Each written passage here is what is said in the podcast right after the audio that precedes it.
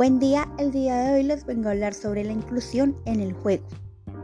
Lo primero es que el juego es una actividad humana que se vive en el aquí y en el ahora, se disfruta en el momento de su realización y no persigue ningún propósito exterior a ella, de manera que al jugar se atiende a lo que se hace en el momento y en el presente, ya que cuando un niño juega está involucrado en lo que hace mientras lo hace. Esto lo dice Maturana y Verden, 1993, página 144. El juego implica una presencia plena y un poderío en el mundo que habla de un ejercicio de participación, ya que para los niños y las niñas jugar resulta ser una actividad tan importante como el conversar para los adultos, ya que cuando los adultos conversamos hablamos sobre nuestras cosas y en ese sentido las vamos elaborando y comprendiendo. Lo que hacen los niños para elaborar y comprender el mundo y lo que les pasa, lo que sienten y les conmueve es un ejercicio de hacer conciencia sobre aspectos particulares de la realidad social, emocional y afectiva de los niños. Situar el juego como una actividad rectora de la educación inicial parte de reivindicar su presencia en los escenarios en los que ocurre el desarrollo infantil como una posibilidad de espacio, tiempo para el placer y el ser. El juego está hecho para incluir a todas las personas, independientemente del origen, raza o proceso de aprendizaje. El punto es buscar cuáles son las palancas de motivación que el juego puede activar en el grupo y fomentar así la cohesión. El juego comporta diferentes beneficios en el niño y la niña porque cuando juegan solos se encuentran consigo mismos, entrenan la memoria y desarrollan diferentes habilidades, mientras que cuando juegan con otras personas también aprenden a compartir, organizar, ceder y participar a partir de su propia iniciativa y la de su compañero de juego. El juego es inclusión en estado puro. Estamos escogiendo la riqueza de la diversidad con un objetivo común, terminar el juego, sea cual sea nuestra posición en él, disfrutándolo. Esto lo enfatizó la directora de Marimba.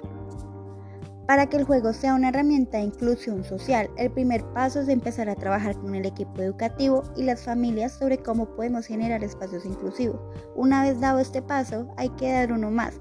Una vez hemos tenido en cuenta que el espacio arquitectónico cumple la función, entonces los agentes educadores también deben prepararse para saber gestionar y aprovechar las ventajas de un espacio inclusivo. En el mundo de la infancia jugamos con una gran ventaja, ya que los niños y las niñas se encuentran libres de todos aquellos prejuicios con los que las personas adultas con el paso de los años nos vamos cargando.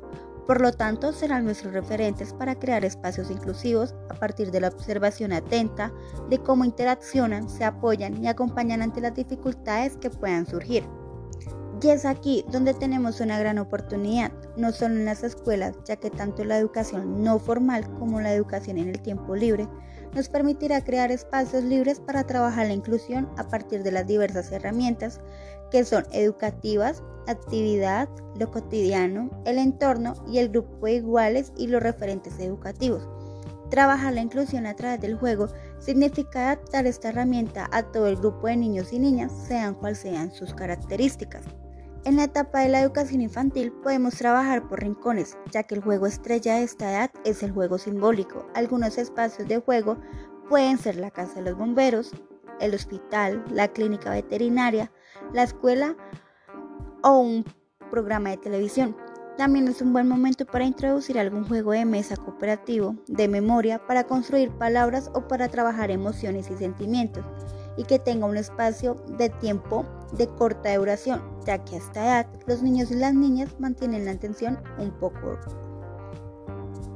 En la educación primaria, secundaria y bachillerato podemos utilizar juegos de mesa y tablero de todo el mundo y juegos de mesa específicos para trabajar la cooperación y el trabajo en equipo.